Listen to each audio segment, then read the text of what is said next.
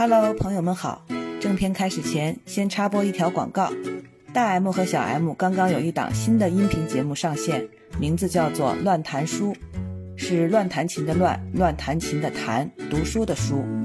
听名字大概就知道，这是一档不太正经的读书播客。同样是每周一更新，三个爱跑题的女主播会陪大家度过一小段以书为名的八卦时间。欢迎收听。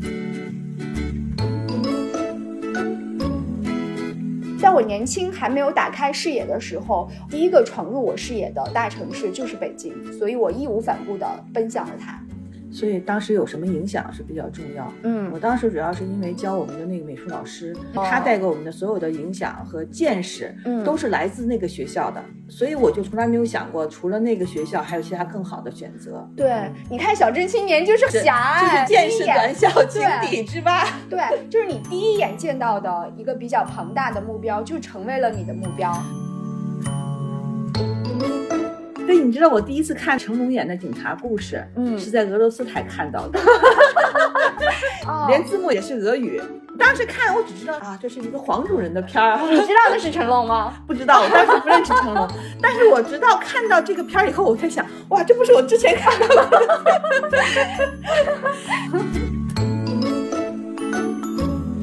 后像国内的台，我们当时只能收到两个，就是中央一套和二，中央一套和二套。哦那你们省台你都收不到吗？收不到，那你们转市台播呀呢？我们没有市啊。不是你们总得属于都说好了是是小镇青年了，哪来的市？小镇也属于市呀，不属于那你们现在有属于市吗？没有市，它的行政关系就是不属于市。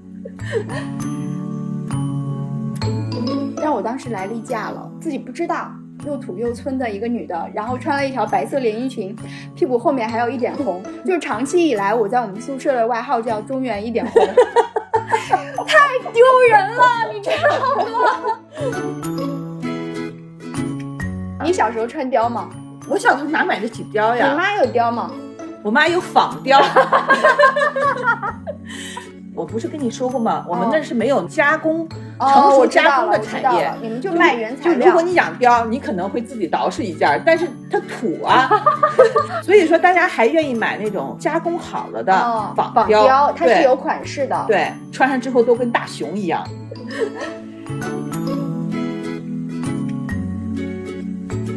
大家好，我们是老娘们儿电台。我们是两个小镇青年，大 M 和小 M。是的，今天我们就聊小镇青年，我是正儿八经的小镇青年，我也算是，然后我正儿八经的做过好多题。我也算是。真的吗？可是你是艺术生呀。是这样，我从小镇是上高中就出来了，哦嗯，就是还没有轮到在小镇高考，我就出来了。哦嗯，哎，不，小镇指的是镇吗？镇子吗？嗯，严格说来，我那个地方是真的算是镇。我小时候不是生活在东北嘛，嗯我们那个是林业系统，是一个林业局，但是那个林业局所在的行政区域，它就相当于是一个像镇县这样的一个大小了。嗯，然后我们再往上还有林管局啊什么之类的，但我们所在的那个地方就相当于是一个镇的规模。嗯，嗯，所以是彻头彻尾的小镇小镇少年，应该那个时候还算哦少年吧。那我不是小镇青年，我是小城市青年。对，但我们今天就一块儿聊聊这对，个小镇青年吧跟。小城市青年没有区别。反正不是大城市青年对，反正不是一线城市青年。对，嗯不是大城市青年，也不是哦城乡结合带青年，就是纯粹的小镇青年。我还没说呢，我刚刚说做题家是因为我正儿八经做过很多黄冈试卷。是吧？对，就是一模、二模、几模、黄冈，就是这种东西，我是正儿八经的。因为我不是艺术生吧，我就是普通的参加全国高考，所以必然会经历这么的一个过程。那我也是一样的。我虽然嗯后来我们家搬到烟台了，但烟台也是一个海滨小城市嘛，嗯其实跟你们那儿芜湖其实是差不多大小的，嗯也算是在小城市参加的高考。虽然我当时是艺术生，但是也一样，专业课考完了以后，你还是要回到学校来去考文化课文化课，所以也是要做题的。什么黄冈呀，什么这些都是做过的，什么一模、二模、三模，这些都是经历过的。那你们你们艺术生做的模拟试卷跟普通考生做的模拟试卷是一样的，一样的，那不是特别难吗？当然了呀，所以说很多艺术考生他那个分数线肯定是跟要低呃理科文科他是要低的，哦嗯，但是跟学校也有差别，就很多艺术类院校在我们那个时候。比如说，普通学生可能大概五百多分儿，像山东的考生哈，嗯五百多分才能上一本的。那么艺术类考生可能三四300多百三四百分就够了。你那时候模拟考得好吗？我记得我之前在某一期节目讲过，嗯，我觉得我还挺聪明的。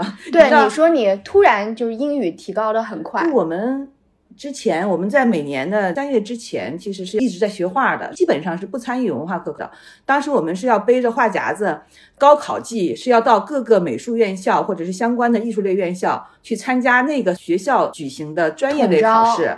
他们每个学校都要有专业考试，嗯你必须先去这个学校。亲自参加这个学校的考试，然后大概过个半个月一个月，你要是通过了，他会给你发专业课的录取通知书。你有了这个通知书，你才能回学校去参加文文化课的考试，但是你考完这个专业课以后，你就要回到学校去补习文化课了。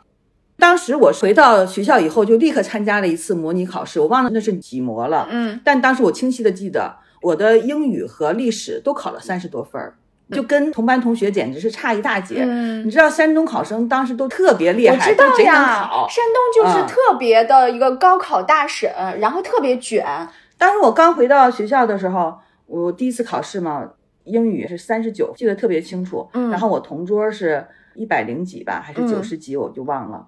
然后我之后的每一次模拟考试，每次我都会进步一增大加截。几十分。等到最后一次模拟考试，然后我就已经一百一十多分了。对，嗯100来那你作为艺术生分真的很高了。哎，那你们班的普通考生会对艺术生嗤之以鼻吗？不不不，我们那儿还挺崇拜艺术生的。真的吗？对因为艺术生他只要是正经参加的普通高嗯考，他一样是占学校的这个高考录取嗯名次的，跟普通考生对于学校的意义是一样的。学校巴不得出现几个，尤其是对学习不好的哈，哦巴不得你有点艺术天赋，然后你考点儿艺术院校，这样的话，起码整个学校的升学率是不会被拉下来嘛。嗯，那你是从一开始就学艺术的，还是到高二、高三的时候临时学的艺术？那我就要从小镇开始讲起了。好啊，因为我小的时候就爱画画，哦一开始自己瞎画着玩儿嘛。但是我上初中的时候呢，就是我同学就介绍我去参加了一个嗯，美就是美术班，不是是美哦术班，我从来没有参加过任何美术比赛，当时也没有考虑过，就是没有想过将来要去高考，也不嗯太懂考美术院校要怎么考，就没有想过，只是纯粹是爱好去画画。当时我们那个老师是鲁美的，就是鲁迅美哦院毕业回来的，嗯我估计那个老师在他们那儿也是一个很普通的一个学生而已。但是他带给我们那个地方学艺术的小孩儿特别新鲜的一些体验和认知，哦就比如说他当时听崔健呀，哦他很摇滚乐，对，就是特别文艺，嗯，就对于我们来说就特别新鲜，哇，好洋气！尤其对于我一个初中小孩来说，那时候刚进初中，就觉得这个人哇，真是太酷了。那个人其实长得不怎么样，嗯，而且后来他还跟我们同一个美术班的小女孩谈恋爱，你知道吗？还被那个女孩的爸妈就打上门来。不愧是学美术的，特别容易发生这样的事儿。但是我的美术启蒙确实是在那儿完成的。我当时是一周可能两三次吧，背个画夹子就骑个自行车就去那儿画画。一开始还挺正经画画的，后来其实就不太正经画画了，就开始谈恋爱了对，玩儿呀、谈恋爱呀，或者是有的时候以去美术班为由，嗯然后其实就不知道去哪玩儿了。但是或多或少的，它还是给我带来了一个启蒙的一个过程。我觉得我是有天赋的，你知道吗？我在那儿其实就学了大概有一年，然后等到我们家搬到烟台了以后，就已经上高中了嘛。那个时候确实就面临着，嗯，可能会考艺术类院校这样的一个选择。嗯而烟台呢，我们所在的那个高中，它是有一个有一个传承的，每一届都有参加艺术类院校的考生，嗯有这样的成功的记录，所以他们还挺重视的，就是音乐班儿也有，美术班儿也有，哦，就是特长班。，对。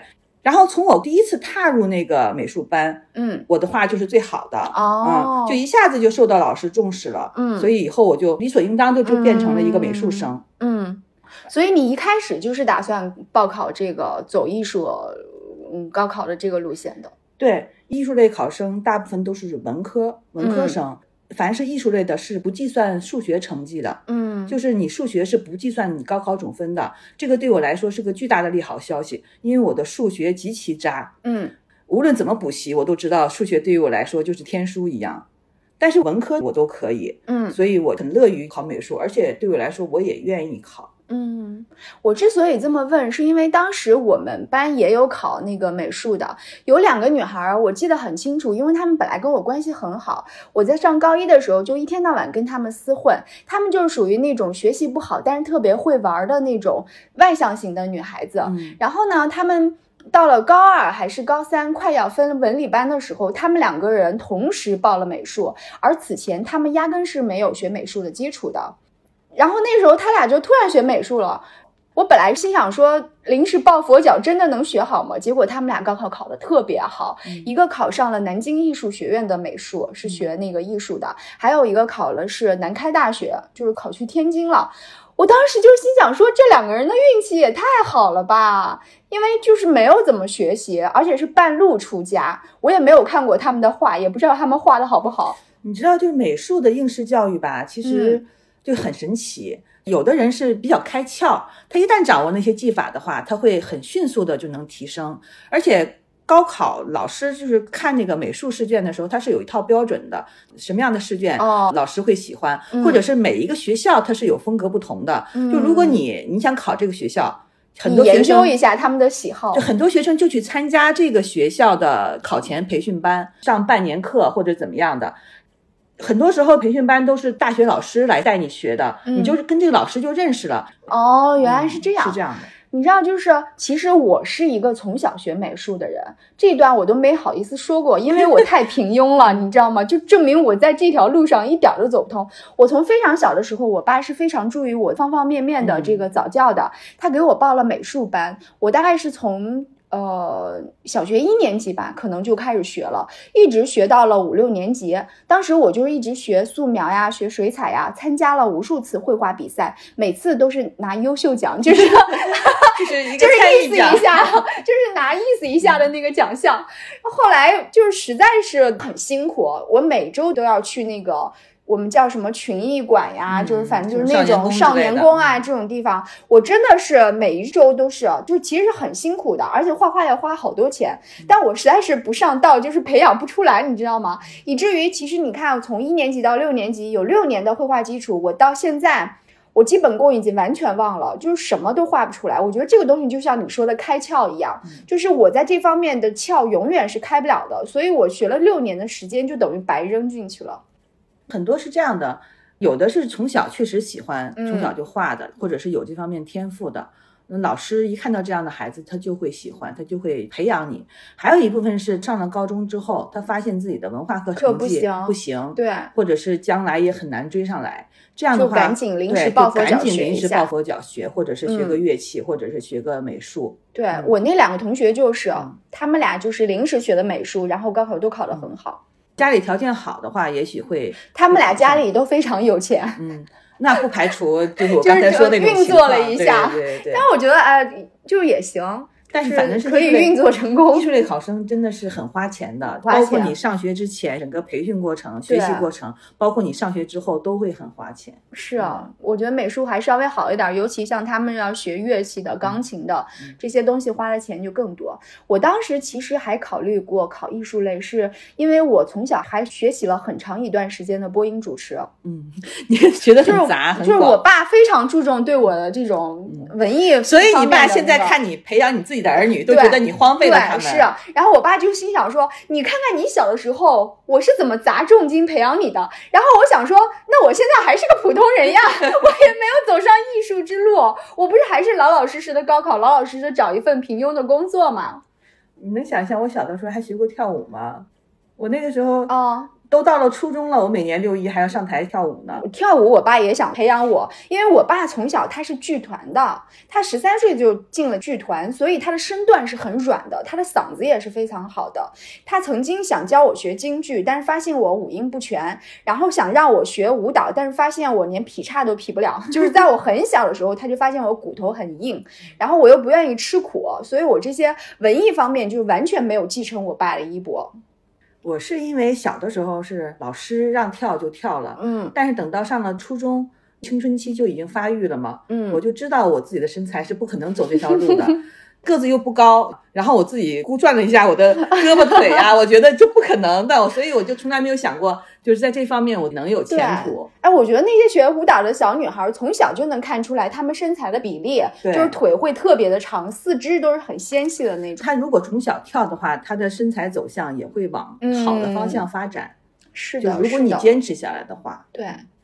哎，我想说一下我初中去夏令营的一个经历。嗯，因为我一直是在小城市长大的，我一直到了初二的时候都没有离开过我的家乡，最远也是最近吧，只去过南京，因为南京离我家实在是太近了，一个小时。对，所以我就去了。但除了南京以外，我是没有去过别的大城市的。在初二的时候，我们班主任就特别好，给了我一次夏令营的机会，当时是要去北京的。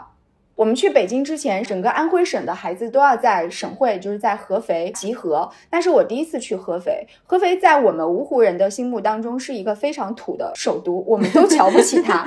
但你真的去了那里以后，你才能发现，省会它毕竟还是省会。它之所以能成为省会，它还是有道理的。首先，他们都说普通话，那是我当时。第一次听见人家说普通话，我就觉得啊，好洋气啊！然后跟我一起要参加夏令营的合肥的学生们，他们都比我洋气多了，都特别特别的洋气。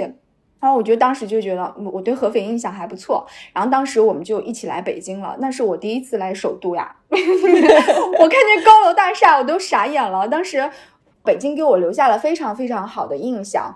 从北京回芜湖的那段路程上，我就在自己内心发誓说，呃，高考一定要考来北京，这就是我定下来的一个目标。所以，当我在高考填志愿的时候，我就毫不犹豫的就填了北京的院校。就对于我来说，高考人家会要想我要去哪个城市啊？你会有很多想象嘛？但在我这儿的话，我就是非常坚定，我要来北京。就是这件事情，在我整个青春时代是浓墨重彩的一笔，就是 我到现在都会觉得我好了不起，我实现了。童年时的一个梦想，啊，那我高考的时候就没有这方面的认知。嗯，你看我考的在山东省是算是一个最好的一个艺术类的院校。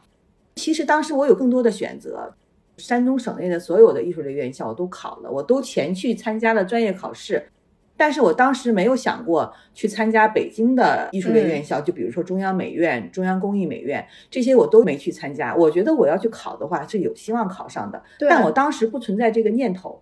可能就欠了你刚才说去去北京来转这么一圈的经历。你知道，因为我们芜湖当地的考生是很少有报北方院校的，大家首选一定是南京、上海跟合肥，还有杭州，就是江浙沪这一带，因为离家近，大家对那些城市是非常了解的。但只有我报了北京，是很远很远的。我当时在想，如果那次夏令营我去的不是北京，我是不可能来这儿上大学的。然后我现在就有点后悔，我 我在想，我那时候如果去的是上海就好了，因为我现在渐渐的会觉得，我可能会跟上海的秉性更相似一些。就是现在来看的话，上海是我更加喜欢的一个城市。对，所以就是机缘巧合嘛，在我年轻还没有打开视野的时候，呃，第一个闯入我视野的大城市就是北京，所以我义无反顾的奔向了它。所以当时有什么影响是比较重要。嗯，我当时主要是因为教我们的那个美术老师，他就是山艺毕业回去的，哦所以他带给我们的所有的影响和见识，都是来自那个学校的。所以我就从来没有想过，除了那个学校，还有其他更好的选择。对，你看小镇青年就是很狭隘，就是狭隘，对，就是你见识短小，井底之蛙。对，就是你第一眼见到的一个比较庞大的目标，就成为了你的目标。而且那个老师你知道吗？特别能吹。他当时跟我们说了很多话，讲了很多故事，我感觉他恨不得就是院长，你知道吗？但是 就感觉他在那特有面儿，特吃得开。嗯，但是等到我去了以后，我才知道。他只是某一届专科班当中的一员，他还不是本科，对，还不是本科，嗯，其实是一个特别特别没有存在感的一个人，但是他带给我们当时中学的那几个美术生的影响是非常大的，巨大的，对他就是你们就感觉像是整个宇宙、整个世界一样。当时如果他是中央美院毕业的，那我肯定会去考中央美院，因为以我的文化课成绩，当时中央美院我觉得可能是文化课会高一点吧，的文化课成绩考那是没有问题的，对。所以真的是你想想看，嗯，小镇青年看到的是视野是这样子的。那如果是一个在一线城市的，他们可能很小的时候，爸爸妈妈就他们带他们去哈佛转了一圈儿，所以他们考大学的时候，可能想的我要考哈佛，就是大家的眼界是不一样的。但对于我来说的话，的最好的目标就是北京了。记得当时我们那届，嗯，专业课考试，嗯，可能全省的孩子都会来这儿考试。嗯，专业课考试的时候，大概有两三千个吧来参加这个考试。你知道我考第几名吗？嗯，我考第六名。你真的考得非常好所。以说我就是属于专业课成绩很好的，哦然后文化课成绩是我们班的第一名还是第二名，我忘了，哦就属于我们那一届成绩比较好的。但是我上学之后我就不用功了，就开始玩了。哎，我刚想问你，你专业那么好，你但是你现在等于完全放弃了画，画，是吗？放弃了，嗯你不会觉得有一点点可惜吗？嗯，也不会，因为哦我其实。真正的画画就是高考之前画的比较密集对比较密集。然后上大学之后的前两年画的比较多，嗯，因为我后来学的是平面设计专业，哦它就不是一个纯美术的专业。然后到后来其实就不是那种以画画为主了，嗯就是开始学什么电脑设计啊、嗯装饰艺术啊，就这些东西，一趟趟出去写生啊，什么做陶艺啊，都是些五花八门的，就是杂七杂八的，那你现在还会手痒痒想画一点东西吗？会有。哦就是尤其是比如说我儿子画画的时候，哦，我会跟着他一起画一点儿。哎，那你有画过你儿子或者画过你老公吗？没有，没有，或者谈恋爱的时候画过男朋友吗？没有没有。当时谈恋爱的时候，我男朋友画的比我好 很多。那你男朋友画过你吗？就给你画过吗？也没。有，我们大家不相互画吗？可能会有吧。哎就是，但是我觉得，比如说你男朋友画了你，然后把你画像送给你，这是一个特别甜蜜的礼物呀。对于我们来说这不不算算是吗对对对，我为什么这么问？是因为我老公画画画的很好，他就跟你一样，他就是从小其实他一开始没怎么学，他就是天赋好。然后呢，呃，大了以后他就开始会用那个，就是比如说在平板上画，嗯或者是这些。嗯，他给他前女友画过，那岂不是很生气我就？气炸了，你知道吗？他给他前女友画过，并且我看到了。然后我就说你为什么不给我画？我就一直要求他给我画，他就是没有给我画过。就我特别介意这件事儿。然后我老公他弟弟也也画画画的很好，然后他弟媳妇儿在怀孕的时候，他弟弟还给他弟媳妇儿画了一张孕妇的画像，我当时都超羡慕的，我就是羡慕坏了。我们是就是像速写，就随手勾勒的这种情况会非常多。嗯但是正式的就画上一张画什么的没有。嗯嗯，我记得我上大一的时候，我高中有一个男生。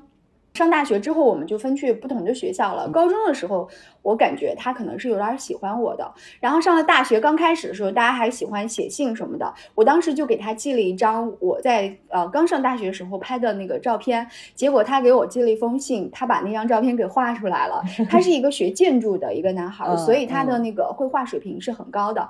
我好喜欢那个礼物啊，特别特别的喜欢。啊，真的是你知道，对于外行就是不是学美术的人来说，这在意会非常非常的在意，就会特别向往能收到这样的礼物。它不用是一个很高级的一个画作，就像你说的速写、轻描淡写的画几笔，对都会觉得好惊喜。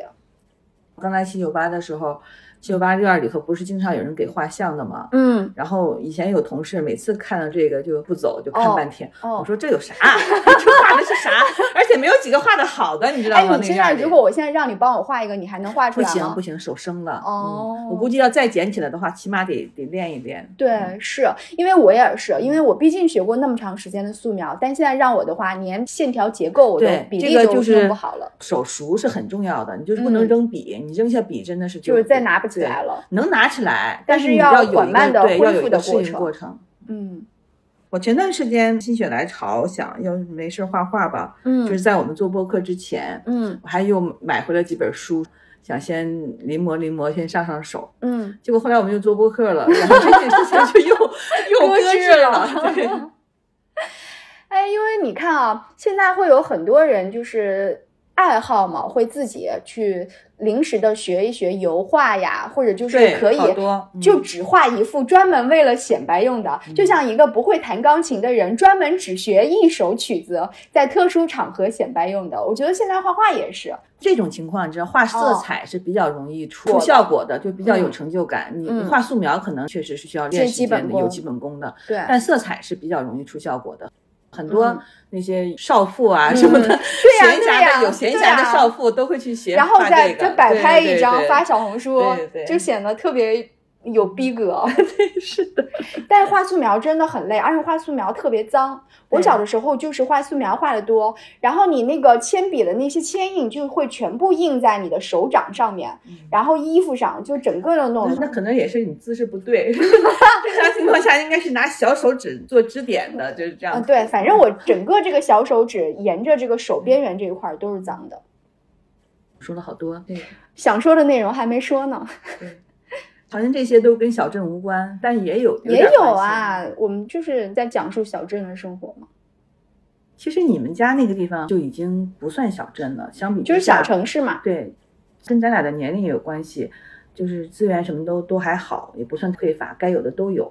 但我们小的时候生活的那个地方，因为是靠近边境嘛，其实是嗯比较偏远的地方。而且在那个小镇生活之前，我还在更往山里的林场生活过，所以我小的时候给我的感觉就是我们那儿的，当然当时不觉得，嗯，当时因为没有见过大城市是什的没有比较过。，对，就觉得我们那儿就是正常的，嗯就但是现在想起来，我们那儿其实资源是比较匮乏的，不缺那些天然的东西，缺洋气的东西，缺零食，缺那些已经生产好的东西，哦就原材料我们不缺，嗯，就比如说肉我们不缺，嗯但是缺肉那制品。小孩儿谁会去看原材料呀？对呀、很多零食都是我后来长很大的时候才第一次吃的，就比如说、嗯就很简单的像鱼皮豆，嗯，就我第一次吃的时鱼候，皮花生、对日本豆，对就惊为天豆，我也好爱吃那个。烤花生是不缺的，就是我知道，但是没有任何以花生花生包裹起对来。做成像零食一样的东西，这样的没有。嗯，我觉得对我来说比较闭塞的是流行文化的这个传播。嗯首先，你比方说，我同龄的孩子，呃，他们在接触流行音乐、接触小虎队、接触日本漫画、呃，接触港台文化的时候，其实那个时候我是还没有接触到的。当然，我们也会有很少部分的同学，那他们就算是非常非常潮流的了，他们才能接触到。我记得我第一次接触流行音乐是范晓萱，当时我都已经上五六年级了。才开始接触范晓萱，但是我是没有接触过什么，呃，什么 Beyond 呀、崔健呀、呃，小虎队呀，这些我都是没有接触过的，可能也跟我自己个人喜好有关系。你说这些真的都是已经等我很大了以后才开始接触的。嗯我小的时候连电视台都没有几个，一个是远，很多信号是达不到的。你知道当时我看动画片看的最多的不是中国的动画片吗？都是外国，是俄罗斯的，哦因为你们那儿离俄罗斯近。因为那边靠近边境吧，就是哦信号反倒比我们在国内收其他的节目信号要强。哎，所以我那挺好的呀。所以我看的很多动画片都是靠猜的，情节是靠哦猜来的，俄罗斯的动画片好看吗？挺好看的，制作还挺好玩的。像美国的动画片吗？嗯，不太像。更哎，那你会说俄语？吗？不会。但我们那学校上初中的时候是有有教那个对俄语的，是可以选的，是有英语班和俄语班。哦就比如说一个年级如果有七个班的话，可能其中有两个是俄语班，就比我再大的一些孩子，可能俄语的比例会更大。哦但当时中俄关系已经不太那个了嘛，嗯英语肯定是用途更广泛嘛，嗯就开始上英语的是多的了，俄语就少了，嗯但还有。鉴于那种特殊的地理位置吧，俄语是一直有的这个专业。嗯，你说这个电视台，我觉得那个时候好多人都可以看凤凰卫视这样的，或者是什么翡翠台，我们那里根本收不到。对，你知道我第一次看成龙演的警察故事，嗯是在俄罗斯台看到的，你比我洋气多了，你还能收到俄罗斯台？真的是俄罗斯台，说的是俄罗斯话，哦连字幕也是俄语。嗯，当时看我只知道啊，这是一个黄种人的片儿，你知道那是成龙吗？不知道，我当时不认识成龙，但是我直到看到这个片儿以后，我在想，哇，这不是我之前看到的。我们那个时候只能收到一些安徽卫视啊，然后就是对于流行文化这一块儿是很缺失的。那你俄罗斯的电视剧看过吗？当时的那些我都记不清了，但是小的时候肯定是更对那些动画片啊，对，然后那些情节比较激烈的会有印象。哦，再说听不懂，你只能看那种就画面比较丰富的。嗯，然后像国内的台，我们当时只能收到两个，就是中央一套和 二，中央一套和二套。那我们还比你多。我说的这个年代应该要比你早。那你们省台你都收不到吗？收不到。是为啥省台都收不到？可能是不是我们那时候没有省台啊？还是说那你们市台呢，或者什么的？我们没有市啊。不，你们总得属于。都说好了是小镇青年了，哪来的市？小镇也属于市呀。不属于，我们是这样的哈，我们是。林业部下属就是什么林管对林管局不是，它是这样的一个体系，就是跟我们现在熟悉的这个体系是不一样的。从行政所属上这个关系是什么林管局，然后到林业局、林场是这样的一条线。那你们现在有属于市吗？也不属于，没有市，它的行政关系就是不属于市。那你说 那你们紧挨着你们的市是哪个？紧挨着。牡丹江市哦，牡丹江市，牡丹江市你知道吗？我知道，我知道，牡丹江市距离哈尔滨不远。对，因为我大学时候有一个那个暧昧的男同学是牡丹江市的，所以我知道牡丹江。说起牡丹江，就是有一个特别好玩的故事，我跟你说，就是我小的时候去比较多的大城市，就是牡丹江。当时我认为那是最大的城市，但事实上就是离牡丹江不远，不还有哈尔滨吗？但是我是直到八岁才第一次去过哈尔滨。嗯。在那之前，我去过的都是牡丹江，然后包括我们那人出门哈，经常去的地方也都是牡丹江。嗯，因为林管局是在牡丹江。当时我是上可能小学末尾了吧，还是初中一二年级，我就忘了，可能是初中一二年级。我妈当时上了一个什么函授班儿，嗯，然后她要趁假期的时候去牡丹江参加那个函授考试。对于我来说，就相当于出去玩了。嗯，她就把我带出去了。从家走的时候带的钱什么的也都是充足的，但是你知道我和我妈都是，尤其是我妈是一个没有任何计划性的人。我们从家出来以后吧，先到了林业局，哦，然后我们到林业局的时候，还没等到坐火车到牡丹江呢，就已经把钱花的差不多了。你们干啥了？我们买衣服呀。我还没有到牡丹江，你们就买衣服了？对，因为我们没有见过大世面，就是。一到林业局的商场什么的，就就已经就已经就已经按耐不住，就把钱花的差不多了啊。然后到牡丹江的时候呢，待了十多天，其实就没买什么东西了，就已经把钱用的差不多了。你知道最倒霉的是什么吗？就是从那个牡丹江回到家的路上，嗯，因为我们那是林区嘛，大概铁轨的条件不太好，就是夏天容易发洪水，就把那个铁路就就淹了，就一段一段的就没有办法继续行车了。然后那个车就一直在那停着。然后导致我们在车上待了两天，把所有的钱都花光了。你在车上待着，那就在车上花钱是吗？比如说买点吃的喝的。对呀，你得吃东西啊。那你们去成哈尔滨了吗？没去成。那次只去了牡丹江是吗？对。然后钱也不是在牡丹江花的，对，是在林业局花的。对。那你去了牡丹江，一下子看到那么多可花钱的地儿，你不气死了吗？我不记得了，也许是因为我妈当时看没钱了，就没有领我去一些豪华的地方。哦，那你们牡丹江都干嘛了？都去哪儿了？我妈白天上课，我就在酒店玩儿。哦，她同事还有其他的带小孩的，我们就在酒店玩儿。然后等到她休息，然后再出去逛街什么的。你知道最倒霉的是，哦，我们回来的路上，当时还买了个西瓜。因为已经知道马上要到家了，而且我爸会在车站接我们，我妈就把所有的钱都花光了，导致我们在车上的时候就是回不了家，又没有钱买饭了，你知道吗？就特别可怜，就超级可怜，我就一直在那捧着那个西瓜在那吃。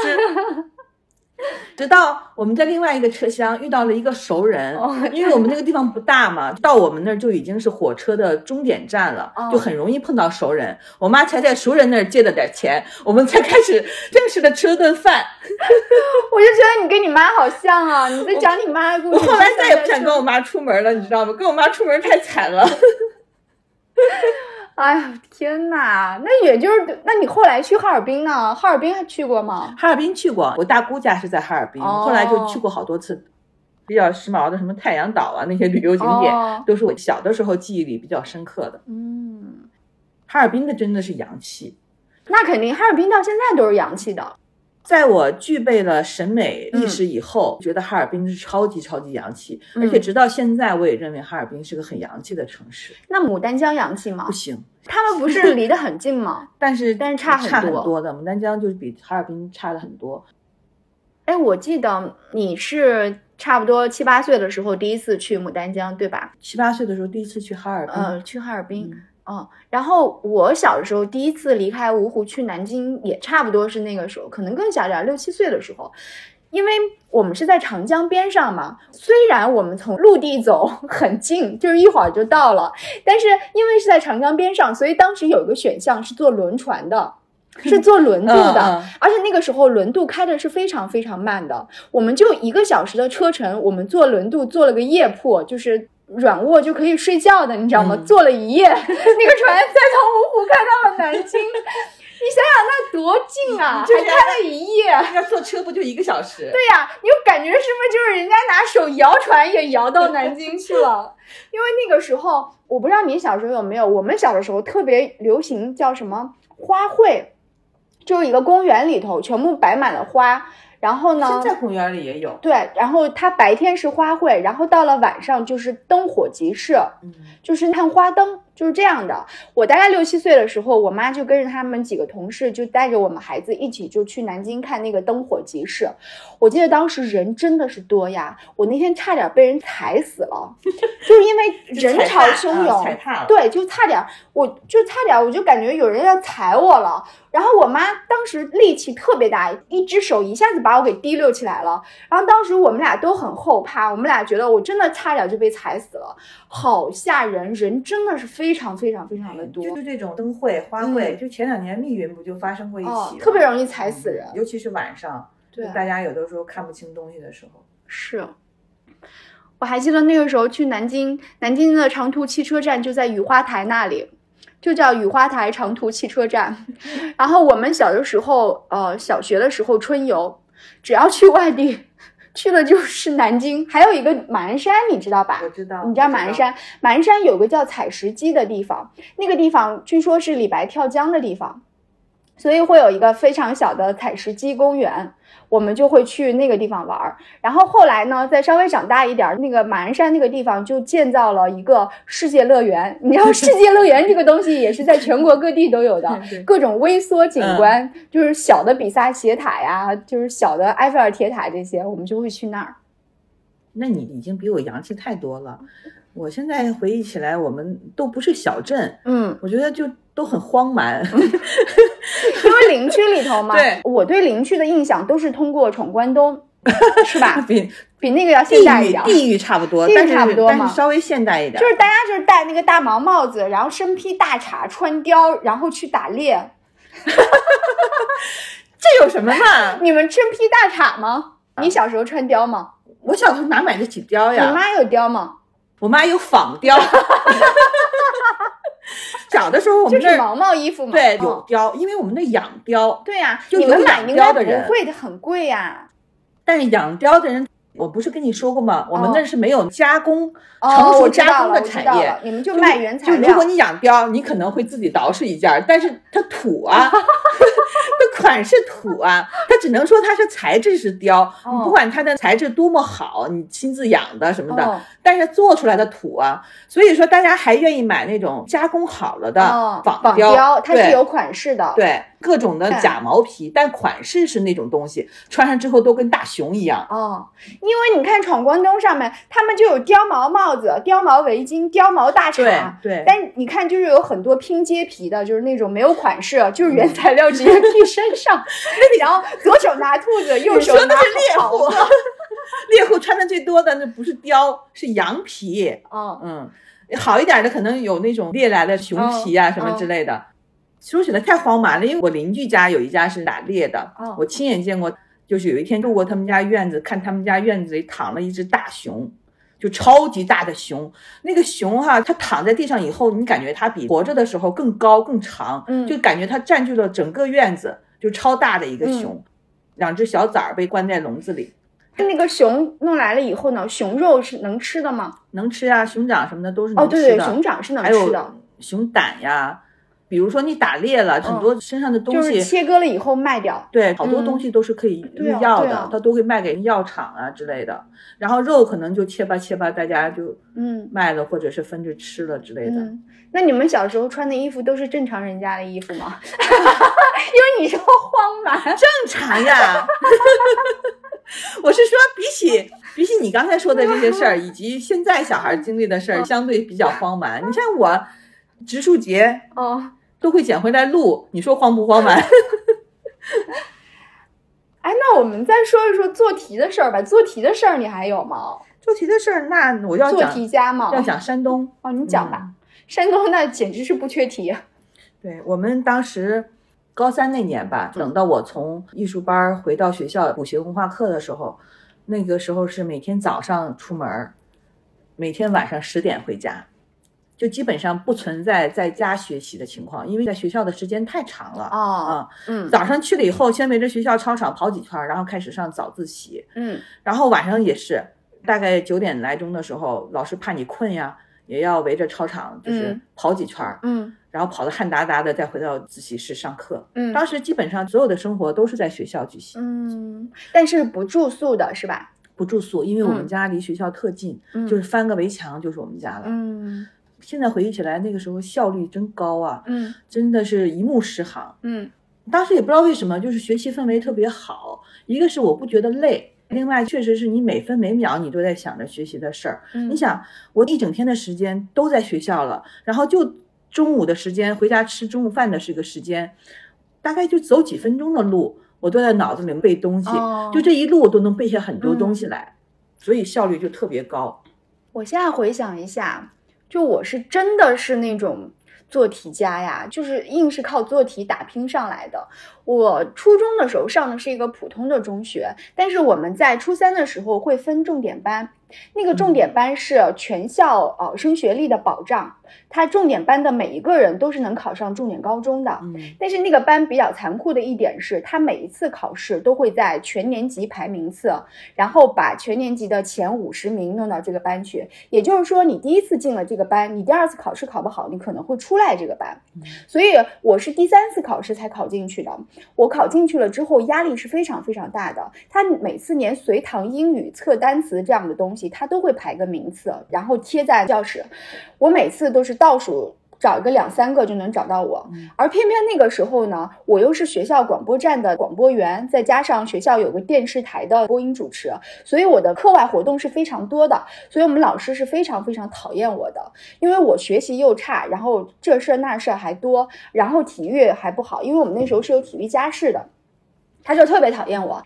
那个时候我已经开始看琼瑶的那个言情小说了。嗯我们每周三的时候呢，是有一个像奥数班一样的，班上前二十名都被拉去集训了，剩下来的这些差等生呢，就开始难得的有了一堂自习课。那时候我就会把我拿的琼瑶还是岑凯伦之类的，嗯把这些书拿出来，跟我的好朋友，我一般是倒数第二，他是倒数第一，我们俩把瓜子拿出来，就一边嗑瓜子一边看那个岑凯伦。那高几啊？那个时候已经是高三了。高三你还有哦，不不不，说错了，说错了，初三。啊？初初三然后呢，我们是没有那个晚自习或者之类的，但是我们下午有四节课，每到第三节课下课的时候，我们就会去学校门口那个摊煎饼，我们不是摊煎饼，我们叫做粑粑。就是就是做馅饼那个地方，我们就一个人买三块粑粑，然后就吃。因为你下课晚呀，就会特别特别饿。然后等到把那个粑粑吃完了以后，回去上了最后一节课，天都黑了，我们俩再去那个租书店，再去拿三本书。吃完晚饭以后，我就开始先看那三本课外书。嗯看完三本书以后，就已经十二点了。从十二点开始，我背书背到三点。那你晚上就不睡觉了呀？我就背书背到三点，那个三个小时的效率是非常高的，而且偏偏那个时候我爸在考那个成人自考，他每天就跟我一起学习，他在客厅里头，我在我自己的屋里头，我每天必须要把我爸熬睡着了以后，我才我才开始，我有自己的时间那。你第二天在上课，那你睡眠那个时候年轻呀，就状态特别好，然后效率特别高。我在整个初三那一年看了无数本言情小说，但是我背书的效率特别高。就是那次，我不是说我跟我那个好朋友，他是倒数第一，我是倒数第二嘛。然后我们在中考的时候考出来，我们俩就对题，我跟他百分之八十的题的答案都不一样。然后后来我考上了，他没考上，他是我们班唯一一个没有考上的。当时特别恐慌，你知道吗？对题这道题答案不一样，那道题答案不一样，我就 心情特别不好。初三还算早，嗯初三那个时候就很快乐呀，我其实每天要做很多很多很多事情的，但是那个时候你一点都不觉得累，就是我玩又玩到了，因为我看了很多很多的闲书嘛，但是背书也背到了，就是我是一个在所有重要的关键节点都能超常发挥的人，但是其他无关紧要的时候，我一定发挥不好。我初中的时候是看金庸看的最多，嗯，现在想起来，我可能不太符合小镇做题家这样的一个称呼，因为你没怎么做题。对，而且我其实是整个学生生涯是只有高三最后那几个月才是真正用功的，嗯，之前的所有的不管是初中、高中一二年级。我好像都没有认真学习的记忆，就最后那几个月真的好好学习了。因为可能你平时要学那个画画嘛，对，也没有那种紧张感。你没有那种紧张感，但我走的是正常普通高考的路子。我到了高中以后，因为我从普通中学一下子进了那个重点高中。呃，我第一学期的学习是很不好的，因为我当时周围坐了一圈，像我说的，后来就是学习不好，但是特别爱玩的那帮女孩，我就跟他们玩，所以我的学习就一落千丈。当时我们老师跟我爸他们都很着急，后来我们老师就特别厉害，给我调座位嘛，把我调到的那个圈子。那一周分别有我们班的班长、语文课代表、数学课代表跟英语课代表，我就是坐在这个。成绩特别好的这一堆人当中，而且他们非常非常的卷，就怎么卷，在于每次考试啊，就我们这一个圈子里头考的最好的那个人就会请其他人吃饭，嗯，而且他们下课了以后都是在做作业的，哦，就只有我下课的时候会一趟一趟的去水房打水，就是因为我坐不住，我就必须要去水房打水，就是因为我坐在了这个。尖子堆里头，我最后的学习才变好的，所以我当时也挺感谢我们班那个班主任的。这个时候是什么时候？这时候已经是高中了嘛？啊，嗯，你们那个时候高中也有会考吧？有，我们那个时候是这样哈，所有的会考都结束以后，高考无望的小孩儿基本上就不继续留在学校了。参加完会考以后，他就走了，回家了，或者是上其他的学校。现在想起来，应该是当时学校为了控制升学率的一个一个办法，就是成绩特别特别差的，高考肯定是没有指望的，他就劝劝退，对，劝退，他就不让你参加高考了，肯定也考不上。那我们那个时候没有会考不过的，因为我当时已经上了重点高中，会考都能过。对，我的意思是，会考之后不还要高考吗？哦，会考只是你的高中毕业成绩，对不对？对啊，嗯，所以我们不会有劝退的。学校不会说这么难听的哦，而且因为你已经上了高中之后，你就没有机会再去上职高跟中专了呀。反正是有打工去了，不多，但是有少量这样的小孩儿。嗯，然后剩下的人就在疯狂刷题了。对，然后我们就分文理班了嘛。分了文理班之后，我就如释重负，因为我化学跟物理特别差。啊，我也是。化学，你想，就是高一刚开化学课的第一次考试，我就是不及格的。化学还考过十八分呢，我就是，我就完全不懂，我就觉得 好难呀。哦，我必须要说，我是从小学五年级开始，我爸我妈就给我请家教的。我是从小学五年级上补习班，一直上到了高三。天呐，我可没有上过任何补习班，我真的是野着长的，我从来没有上过这种。就是，所以为什么说我是特别特别正经的小镇做题家呢？从五年级开始，我就语数外就开始全面补了，全面补习。我每一周末都要去上补习班，有的时候晚上还要去上补习班。我妈那时候最擅长干的一件事情就是跟我哭穷，就是说 你看看学费都我给你交了这么多学费，一辆车的钱都出来了，哎呀，然后再补充一句，但是妈妈砸锅卖铁都会供你上大学的。哎呦，我小时候就在这种压力下成长。我唯一上过的课外班就是刚才说的那个美术班，嗯，但是学费也很少，嗯，特别少。我那时候真的是语数外，就真的花了好多好多钱。我还记得。那个时候我就是青春期嘛，不太愿意跟我爸说话。然后晚上上完补习班九十点钟了，黑灯瞎火的，我爸一定要去接我的。一路上我就跟那儿走路，我爸就骑个自行车，默默的就是尾随我，因为我不不要跟他说话，就是 特别叛逆。我还记得有一年世界杯的时候，就是中国队出现了。你记得吗？我知道那次我也是在上，那时候我已经在北京了。那时候我还在上补习班，然后那天晚上下了滂沱大雨，然后我爸还来骑个自行车接我。他骑自行车的时候是要穿那种雨披的，就是那种雨衣的。我就坐在后座上，然后我整个脑袋还要塞进他的雨衣里，就是两个人用一个雨衣。就我爸也挺辛苦的，他接了我好多回。我之所以，我之所以最后从小镇出来，也是因为嗯我爸我妈的努力。嗯 就是因为我当时刚上高中，成绩就很差嘛，我化学甚至考过十八分儿。当时我爸我妈就觉得这样下去肯定不行，后来我们家才搬到烟台的嘛。当时我记得，因为我的答案里不有学习成绩嘛，嗯，他有一个是十八分儿，我爸愁坏了。我其实都没什么事儿，但是我 爸爸觉得答案不好看，对我爸觉得答案不好看，我爸把答案拆开，哦，就是小心翼翼把那个一一改成了七，对小心翼翼的改成了七。哦，就变成七十八对，我爸怕我成绩太差，以后到了新学校，尤其到山东那种地方，哦被老师瞧不上，被老师不喜欢。他们当时为什么不选一个竞争压力没有那么大的省份呀？因为山东的高考压力是最大的当时他们不懂得这些，哦，只是知道山东那边的教育资源要好一对，点。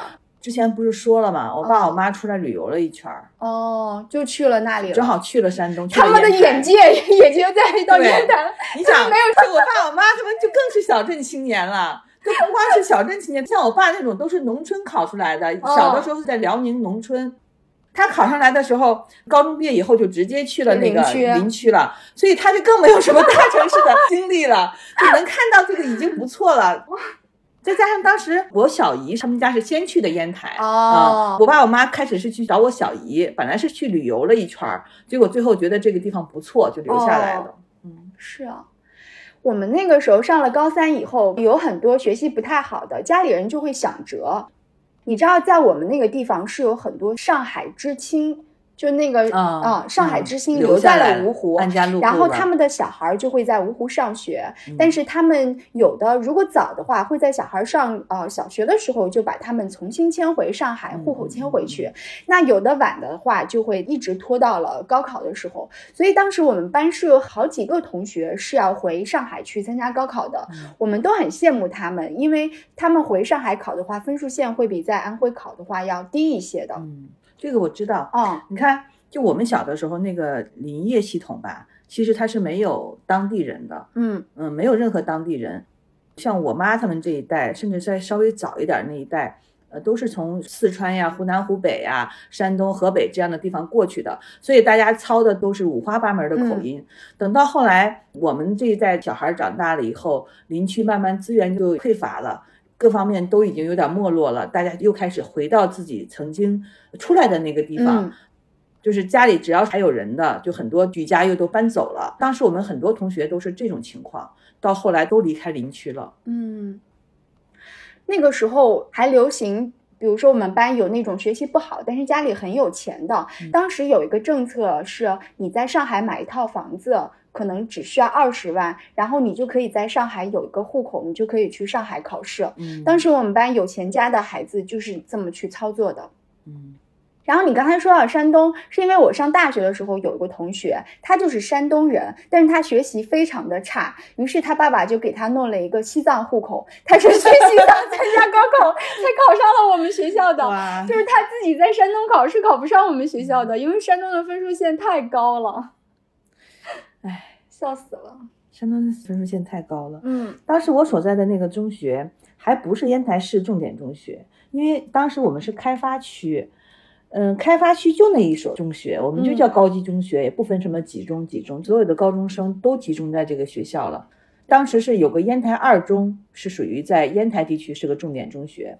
我们那个学校其实，在烟台市还不是数得上的，但是升学率就已经很高了。嗯嗯，整个山东的那个升学率就是真的很厉害，然后分数也很厉害，然后我们就被这种大环境裹挟着。嗯，后来学习那半年是我一生当中唯一学习用功的时候。我觉得环境特别重要。如果你周围全都是不学习、爱玩的人，你就玩；如果你周围全部都是学习好的人，你就只有学习了，因为多少还是有点羞耻心的。而且那个时候我知道我的专业课已经通过了，我已经拿到专业合格书了。嗯，这个时候剩下的就是文化课了。是啊，这个时候我如果因为文化课没有考过，那你说是不是一个很对多遗憾的一件事儿啊？对对，所以当时就是有那股压力，也是没有其他路可以走，你只能走这样一条路上学。嗯。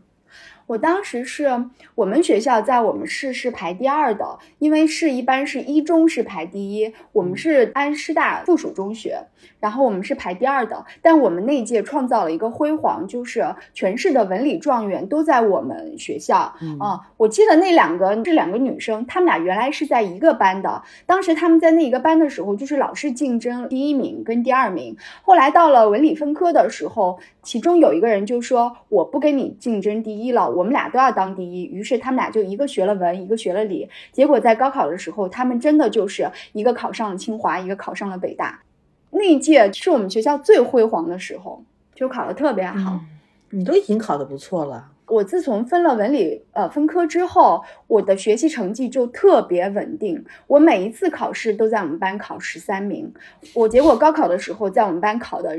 仍然是十三名，而且我是一个特别靠谱的孩子。就是你知道，很多人，就比如说我上大学的时候的那个前男友，他复读了三年，他每一次估分的时候，他都瞎估，因为他知道自己考得不好，他就骗他爸他妈，就估一个特别高的分。他爸他妈一高兴，就带他出去旅游了一圈，然后成绩下来了以后，他落榜了。他真的复读了三年，你知道吗？就我那个前男友。然后我自己当时估分的时候，我少估了十分。比如说，我当时估我是考五百二十五分的，但是我真实的成绩是五百三十五，保守型，是非常保守的，而且就是差的分数只有十分，悬殊是很小的。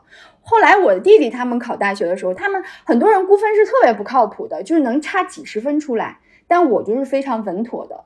嗯，我记得那个时候。我们是先填报志愿，填完志愿以后分数才出来，就一直忐忑呀，就到了多少号以后才可以电话查分，然后那两天电话都要打爆了，而且我们那个时候是会把录取通知书还邮寄寄到你家里，还是寄到学校？寄到家里的，对吧？你留的地址是哪儿，他就寄到哪儿，对，应该是寄到家里。对，我记得是，我记得我们那届都已经走了以后，嗯，就是我们的照片还挂在学校的板报栏里。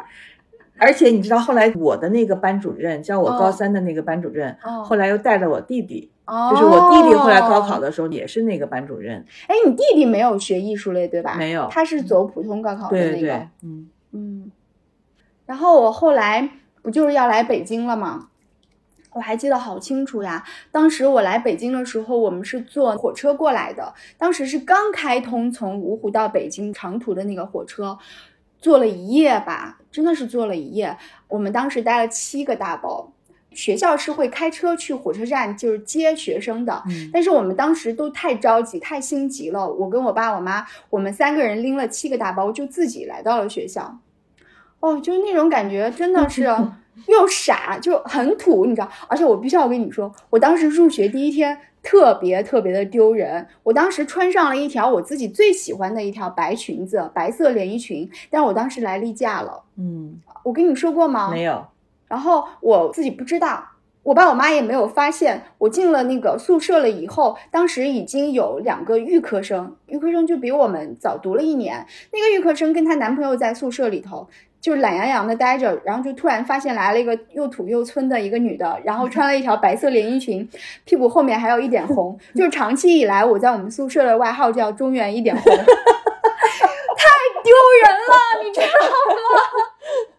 当时，当时你们宿舍里有你一进去就发现她是一个很洋气的大城市女孩的这样的人吗？有啊，就是我说过我那个美艳的女朋友嘛，她就是她从一进去就。非常非常的洋气，然后一看就是大城市来的。其实我们宿舍也没几个大城市来的，很多是西北小地方来的。但是因为有三个预科生，预科生他们在这里已经读了一年书，就会比你刚来的人看上去要成熟很多。后来就没啥可说的了，我的奋斗史。我上了大学以后，其实就经常来北京了，嗯，经常会来北京看展览，还有写生啊什么的，好像来了好几次。所以，我毕业以后想离开济南的时候，第一想到的就是北京。嗯，其实我现在有点后悔的是，我其实应该再努力一点点，就是在我大学毕业的时候，因为那个时候就是很着急，想立即工作嘛，想自己挣钱。但其实我觉得，如果我那个时候再有一次类似于像夏令营的这种活动的话，比如说，呃，那个时候如果有交换生，或者是去出国了呀，或者是什么的话，我可能会继续选择。